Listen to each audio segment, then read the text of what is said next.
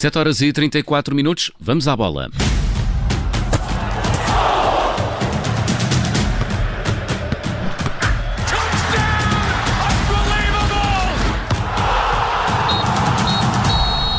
E a edição de hoje do Vamos à Bola e Vamos aos Jogos é do André Maia. Bom dia, André. Bom dia. Vamos aos títulos.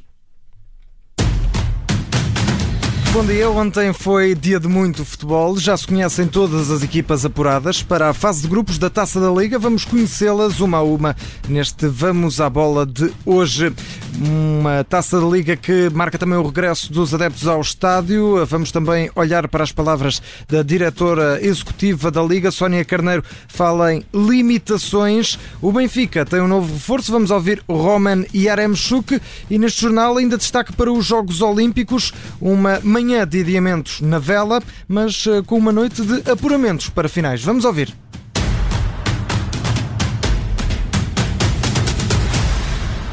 Uma vez mais, bom dia André. Ontem foi dia de muito futebol. Já se conhecem as equipas apuradas para a fase de grupos da Taça da Liga. Jogou-se ontem a última eliminatória de acesso à fase de grupos. Foram sete jogos, já com adeptos nas bancadas e com sortes diferentes para as equipas da Primeira e da Segunda Liga, com algumas surpresas. Da Primeira Liga caíram Estoril, Aroca e Portimonense.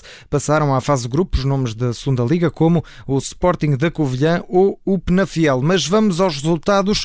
Estrela Amadora 0, Penafiel 1, Famalicão 1, Estoril 0, Farense 0, Santa Clara 0, um jogo decidido nos penaltis, com vitória por 3-0 para os açorianos. O Sporting da Covilhã venceu por 2-1 o Mafra. O Aroca voltou a reencontrar o Rio Ave e desta vez perdeu por 1-0 com os Vilacondenses. O Casa Pia perdeu por 1-0 com o Vitória de Guimarães e o Boa Vista venceu o Portimonense por 2-0. Já na sexta-feira o Passos Ferreira eliminou também o Gil Vicente por 4-3 nos penaltis, depois deu um empate a uma bola. Ora, vistos os resultados, vamos lá recapitular as 12 equipas que estão apuradas para a fase de grupos. Sporting, Futebol Clube do Porto, Benfica e Sporting de Braga juntam-se agora aos outros clubes, juntam-se esses quatro porque foram os eh, melhores quatro classificados da Liga. Vão-se juntar assim a Passos Ferreira, Santa Clara, Vitória de Guimarães, Boa Vista, Famalicão, Penafiel, Sporting da Covilhã e ainda Rio Ave. São estes os apurados para a fase de grupos da Taça da Liga.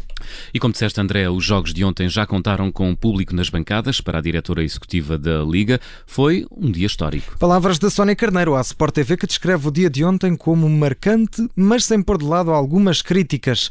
Para a diretora da Liga Portugal, o número de adeptos nas bancadas ainda está longe do ideal. Sónia Carneiro fala em limitações e num aviso tardio, mas apesar de tudo deixa uma esperança. Acredita que já a partir da próxima semana, com o arranque do campeonato, os estádios possam ter ainda mais adeptos nas bancadas. Campeonato que arranca já na próxima sexta-feira e o Benfica não perde tempo. Apresentou ontem um reforço de peso.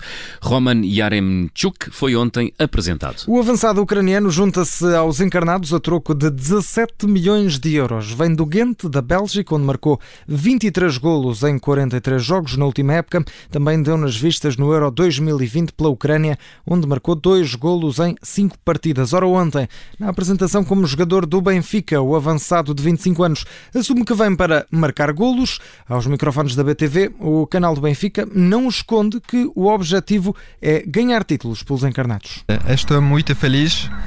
And, uh, Olá, benfiquistas. Estou muito feliz por estar aqui. Sinto uma grande responsabilidade para convosco, para com o Presidente e para com todos. Vim para trabalhar ao máximo todos os dias, ganhar títulos e fazer-vos felizes.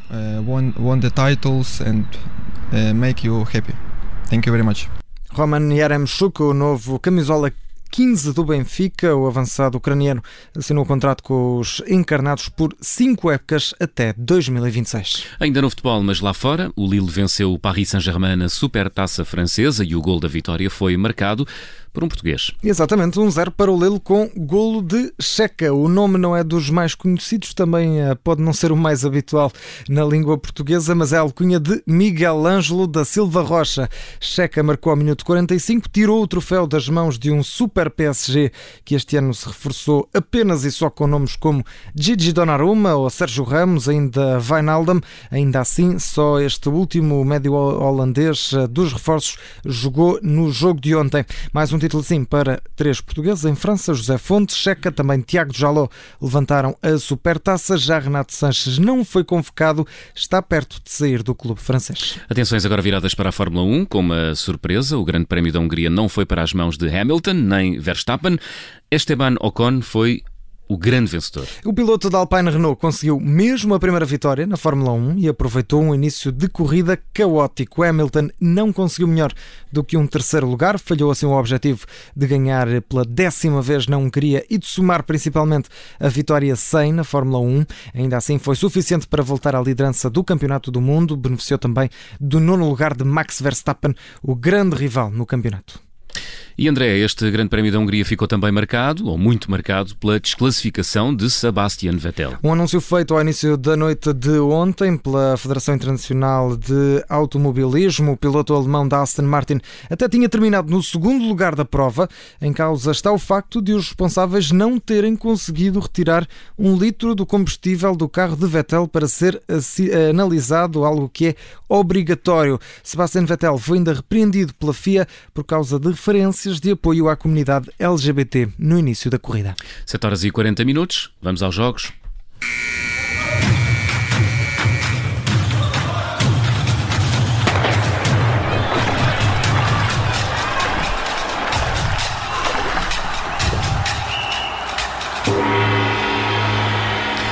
E André, nos Jogos Olímpicos era suposto termos eh, portugueses a esta hora em ação, na vela, mas eh, a regata foi adiada para amanhã por causa da natureza Exatamente, planos furados por causa do vento. O vento aqui foi um malandro e uh, trocou-nos aqui as voltas.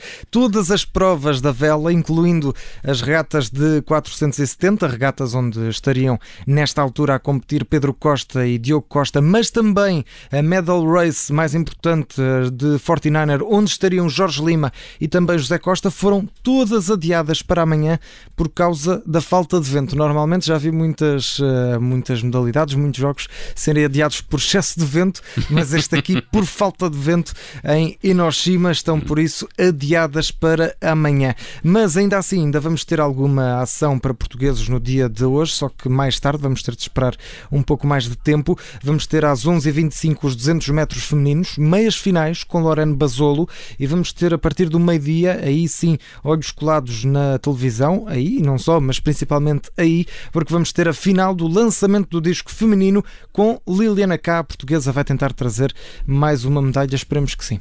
Boa sorte. E de madrugada, Marta Penn uh, passou às meias finais de 1500 metros depois do Comitê Olímpico Internacional ter aceitado um protesto de Portugal. A atleta do Benfica tinha sido eliminada ao terminar na décima posição. Marta Penn ainda esteve nos lugares de qualificação, mas chocou com uma atleta de Marrocos e acabou por não conseguir retomar o ritmo. Antes de jogar, jogar com outra adversária, estava nesses lugares de qualificação, acabou depois em décimo lugar. No final da prova, Marta Penn, depois deste incidente, não conseguiu segurar as lágrimas e tinha falado à RTP numa decisão injusta. É sempre mais difícil de gerir quando é connosco e quando.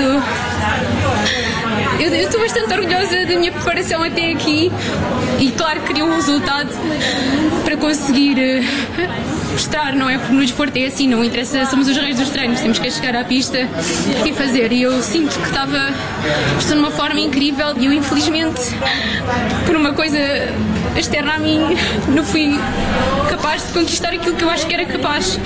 E pronto, hoje dói muito, que isto tem um significado muito grande para mim palavras de Marta Penn, é difícil ficar indiferente com esta reação da atleta portuguesa. Portugal não ficou indiferente, não se deixou ficar, manifestou-se junto do Comitê Olímpico Internacional, apresentou um recurso, recurso que foi aceito e por isso Marta Penn vai mesmo para as meias finais dos 1500 metros, consegue aqui ultrapassar este choque com uma atleta de Marrocos e por isso está nas meias finais marcadas para a próxima quarta-feira. E nas meias finais está também Fernando Pimenta e Teresa Portela. Hum, na última madrugada foram hum, houve emoções eh, fortes em torno destes dois atletas portugueses. Exatamente, André. exatamente, João. Os dois portugueses competiram em K1, ou seja, individualmente. A Teresa Portela conseguiu o segundo lugar nos 200 metros. Fernando Pimenta ficou no primeiro lugar da série de 1000 metros, confirma assim o favoritismo na prova. O medalha de prata em 2012 não tira ainda assim a pressão dos ombros e define já um objetivo para as meias finais. Tudo aquilo que vier a partir de agora será muito bem-vindo. O trabalho está feito. Estou a desfrutar do processo de treino, de sofrimento que tive até, até hoje. E agora é, é honrar o melhor possível os portugueses e todos aqueles que acreditaram e apostaram em mim. Uh, o objetivo amanhã é conseguir ficar nos quatro primeiros na semifinal, um lugar dentro da final e depois aí a conversa vai ser outra. Vão ser provas muito bonitas de se ver. Para já são dois os atletas a seguirem em frente na canoagem nestes Jogos Olímpicos. As meias finais, relembro, estão marcadas para amanhã. Portugal com esperança de novas medalhas depois do sucesso de ontem de Patrícia Mamona. Patrícia Mamona que recebeu a prata no triplo salto e está já de olhos postos no futuro. A atleta portuguesa recebeu a medalha de madrugada e em declarações à RTP, a vice-campeã olímpica, agora vice-campeã olímpica, deixou uma mensagem aos jovens e admitiu que ainda é capaz de fazer melhor. A mensagem importante é inspirar as próximas gerações, porque eles é que são o futuro, e dar, dar, continuar a dar essência ao desporto, que o desporto é isto, é, é trabalhar, é vir nestes grandes palcos e, e, mostrar do que é que nós somos capazes. Vou desfrutar deste momento e tentar com mais calma ver os outros saltos, porque eu acho que a competição foi, foi boa. Depois de ter visto os resultados, embora não tivesse visto, visto os saltos, vi que em três saltos tinha feito um recorde nacional, 91, 1501, 97 e que mostra consistência e normalmente quando se mostra consistência uh, significa que há a possibilidade de saltar ainda mais.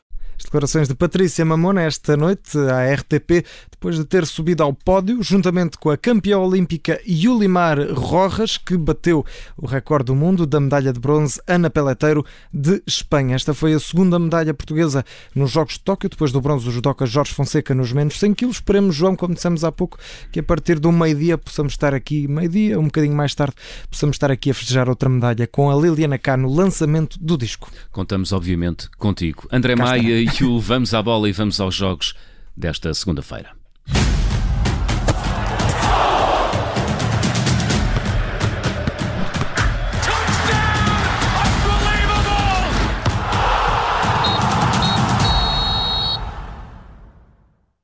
Rádio Observador.